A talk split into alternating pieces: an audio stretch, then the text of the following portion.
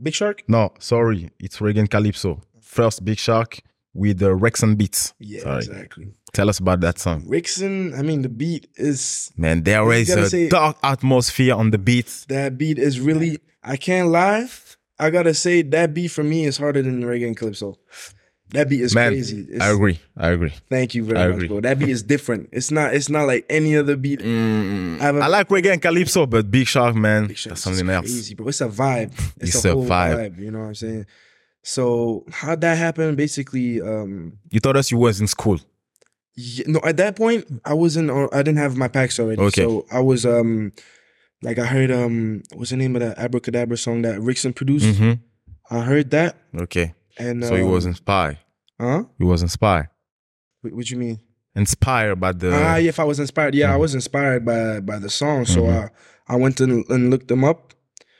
Then I saw like he was posting beats on YouTube, right? So um I, I went in his description. I found his PayPal email okay. and I sent him samples. I just I just went for it, you know. okay. Take risks, guys. It's, You have do to. it. It's you have worth to. it. It's worth Mhm. it. And I sent it. And he made some beats with him. He posted on YouTube. And uh, next thing I knew, like a month or two later, we just had that. We got that placement. He was freestyling on Snapchat, hmm and I saw I got the placement. Great, great, great. And next, after that, you told us about uh, the mail, the notification blowing up.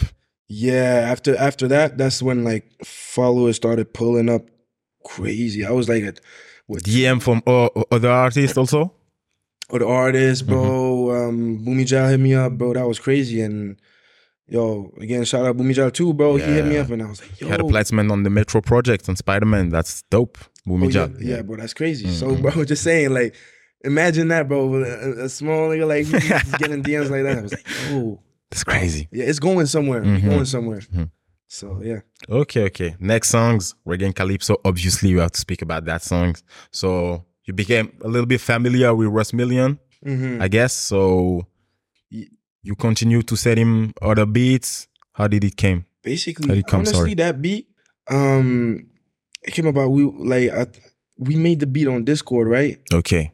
So I was my my other bros, bro. Shout out Chi, Josh, Yeah. YJ. We together, bro.